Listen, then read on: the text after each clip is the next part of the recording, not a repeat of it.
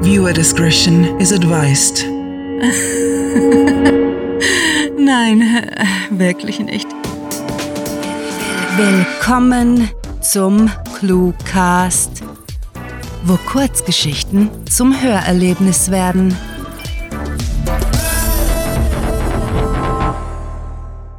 Ein paradiesischer Ort.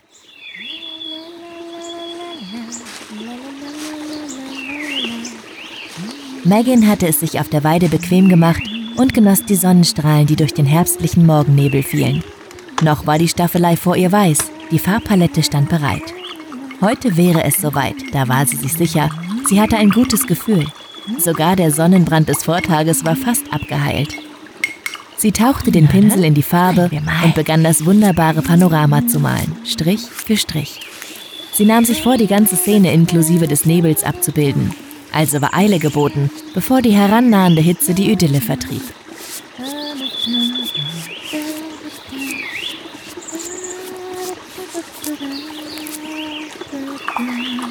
Megan glaubte, die Stimmung getroffen zu haben, legte ihr Werkzeug weg und wickelte die Leinwand in ein Tuch ein. Das Gemälde würde prima in den Speisesaal passen. Die Wand mit den Namen der verstorbenen Sträflingen könnte ruhig etwas Auflockerung gebrauchen und wäre so bedeutend weniger deprimierend. Allzu lange konnte sie nicht verweilen, das wusste sie. Bald schon ginge sie zurück zum Gefängnis, um zu Mittag zu essen, ihre Waffen zu holen und auf die Jagd zu gehen. Routiniert nahm sie ihr altes Funkgerät vom Gürtel und drückte die Sendetaste. Steve, Steve, bist du da? Ja, ja. knisterte die Antwort nach kurzem. Der arme Steve, dachte sie sich. Seit er von einem Säbelzahntiger angefallen worden war, schob er Dienst im Wachturm. Vermutlich würde sein Bein nie wieder richtig verheilen. Steve, sind die Raubtiere unterwegs oder ist der Weg frei? Hier sieht alles sauber aus, Mac. Kannst hochkommen, wenn du soweit bist. Ich gebe dir Bescheid, sollte sich was tun. Danke, bis dann. Zufrieden mit der Antwort steckte sie den Funk weg. Sie hätte nicht nur eine einzige Pistole auf ihren kleinen Ausflug mitnehmen sollen. Doch so gut wie Megans Laune war, machte sie sich darüber kaum Gedanken. Ein Fehler, den sie sogleich bereute.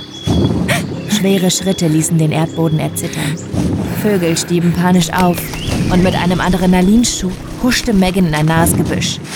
Shit, shit, zischte sie, ihre Nachlässigkeit verwünschend. Sie wäre nicht bereit, für ein Gemälde zu sterben.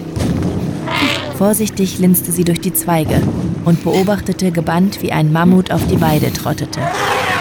Käme es in ihre Richtung, müsste sie rasch aufs Fahrrad springen und ihre sieben Sachen liegen lassen. Ihr rostiger Revolver war dem Biest kaum gewachsen. Mammuts konnten problemlos alles und jeden platt trampeln, wenn ihnen danach war. Doch dieses Urzeitvieh schien friedlich gesinnt und scherte sich kein Deut um sie, sondern knusperte am Unterholz des nahen Waldrandes. Megan atmete auf und trat aus dem Dickicht. Langsam, um das Vieh nicht aufzuschrecken. Trotz ihrer Anspannung musste sie sich eingestehen, wie majestätisch der Anblick war. Sie bevorzugte Mammuts vor den Pterodactylus-Flugechsen, die ihren Weg hin und wieder kreuzten. Ein Teil von ihr verstand, was diese Insel für Menschen derart reizvoll gemacht hatte. Ein wundervolles Reservoir für ausgestorbene Arten, weit ab von jeglicher Zivilisation. Aber wie hätte es anders sein können? Die Geschichte endete natürlich damit, dass die Touristen zu Snacks für die Fauna wurden und die Insel geräumt worden war. Die Mitvierzigerin packte ihre sieben Sachen zusammen, stets angespannt nach weiteren Viechern lauschend belud ihren Fahrradanhänger und dachte sich, dass die Regierung so den perfekten Ort für eine Sträflingskolonie gefunden hatte. Als ihr der Richter die Wahl zwischen der Todesstrafe und der Verbannung gelassen hatte, war ihr die Entscheidung leicht gefallen. Zudem durfte jeder Häftling eine Sache mitbringen und vernünftig wie sie war, wählte sie eine Pistole mit Munition. Andere Dinge, zum Beispiel ihre Malutensilien, ein paar Bücher und die zusätzlichen Waffen, hatte sie von weniger glücklichen Sträflingen geerbt. Ja, Kaum einer hielt auf der Insel lange durch, obwohl das alternde Gefängnisgebäude Schutz vor der erbarmungslosen Natur bot. Schlussendlich konnte sich niemand auf ewig darin verschanzen. Wer überleben wollte, musste zum Gärtnern oder Jagen herausgehen und lief Gefahr, von irgendeiner prähistorischen Bestie verschlungen zu werden. Megan kümmerte das bereits kurz nach ihrer Ankunft nicht mehr, denn wieder erwarten blühte sie richtiggehend auf. Die frühere Regimekritikerin erlebte einen Kick, anderen beim Kampf um Leben und Tod zuzusehen, selbst darin verwickelt zu werden. Hier draußen gab es keine Gedankenpolizei, keine Kameras, keine Regenten. Sie war angekommen. Nichts konnte sie aufhalten. Nun ja, fast. Gestern hatte sie im Savannendistrikt einen Kaktusstachel abbekommen. Ihre linke Pobacke schmerzte noch immer von dem Scheißding. Dafür spendeten die Tabak- und Coca-Felder Trost. Wie in jeder unbewachten Sträflingskolonie florierte der Anbau von Drogen auch auf der Insel. Megan wandte sich wieder um. Das Mammut war mittlerweile im Dickicht verschwunden. Zeit für sie, sich aufs Fahrrad zu schwingen und den Hügel hoch zu pedalen. Zu Beginn war sie auf diese Lichtung gekommen, um Pläne zu schmieden, wie sie aufs Festland zurückkehren und es dem Regime heimzahlen könnte. Dann, eines Tages, als wäre ein Schalter umgelegt worden, war sie zum Schluss gekommen, dass es ihr hier besser gefiel und sich Rache allein deshalb nicht lohnte. Zweifelsohne würden die Entscheidungsträger der Regierung ebenfalls verurteilt werden und ihr folgen. Totalitäre Staaten tendierten dazu, sich selbst zu säubern. Zumindest die eine Bestie durch eine andere zu ersetzen. Und seither wartete sie geduldig darauf, die ersten dieser Drecksäcke auf die Jagd in den Dschungel zu begleiten, sie dort noch größeren, fressgierigeren Bestien vorzustellen.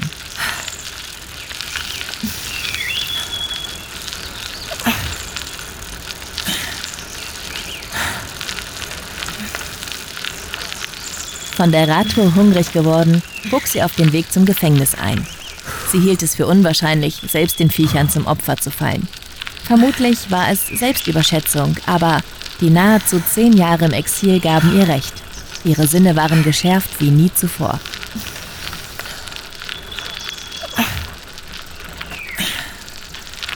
Ja, hier ist es traumhaft, murmelte Megan, als der dichte Wald einer weiten Wiese Platz machte und die Sicht auf den zerfallenden Maschendrahtzaun freigab.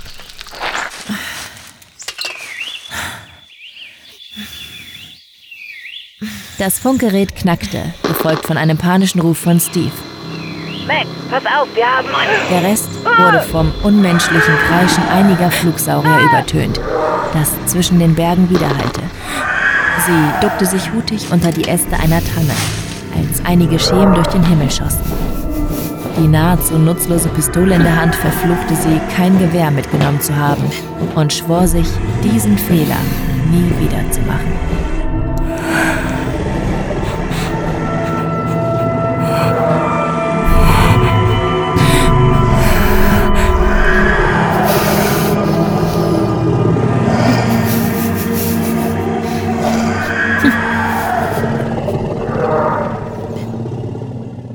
Das war ein paradiesischer Ort, geschrieben von Sarah. Für euch gelesen hat Saskia Geißler. Diese Kurzgeschichte spielte am vorgegebenen Setting Weide und beinhaltete die Clues Mammut, Pinsel, Todesstrafe, Kaktusstachel und Sonnenbrand. Wenn euch diese Hörgeschichte gefallen hat, dann besucht uns auf cluewriting.de, wo ihr ganz einfach zu unseren Social Media Auftritten findet, damit ihr nicht nur unseren Content, sondern ebenfalls die Menschen dahinter auf Twitter, Facebook und Instagram kennenlernt.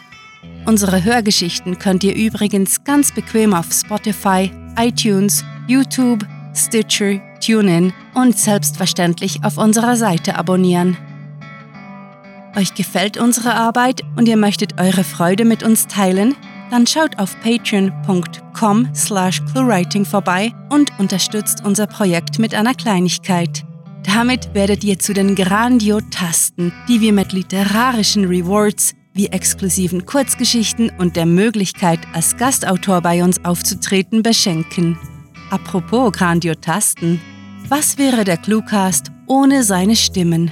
Auf unserer Seite entdeckt ihr sie alle. Also besucht diese Helden des Cluecast auf cluewriting.de slash cluecaster und vergesst nicht, dem Echo ihrer Stimmen zu folgen. Das war es für diese Folge und wir verabschieden uns mit dem Cluecaster-Kampfschrei. Mit fantastiliardischem Dank fürs Zuhören und den besten Wünschen. Eure Cluecaster.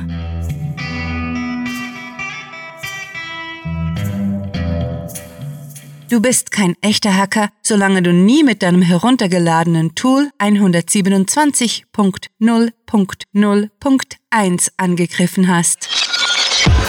Der Cluecast ist eine Produktion der Literaturplattform ClueWriting. Für Feedback, Anregungen, Literatur und weitere Informationen begrüßen wir euch jederzeit auf www.cluewriting.de. Grandiotastischen Dank.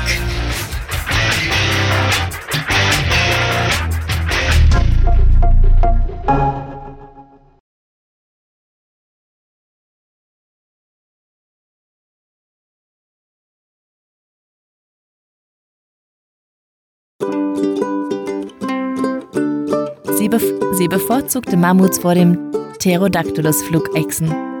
Vor den Pterodactylus-Flugechsen, die ihren Weg hin und wieder kreuzten. Sie bevorzugte Mammuts vor den Pterodactylus. Sie bevorzugte Mammuts vor den Pterodactylus-Flugechsen. Vor den Pterodactylus. Vor den Pterodactylus. Ptero, Pterodactylus. Vor den Pterodactylus. Oh, wie majestätisch der Anblick war. Sie bevorzugte Mammuts vor den Pterodactylus-Flugechsen, die ihren Weg hin und wieder kreuzten.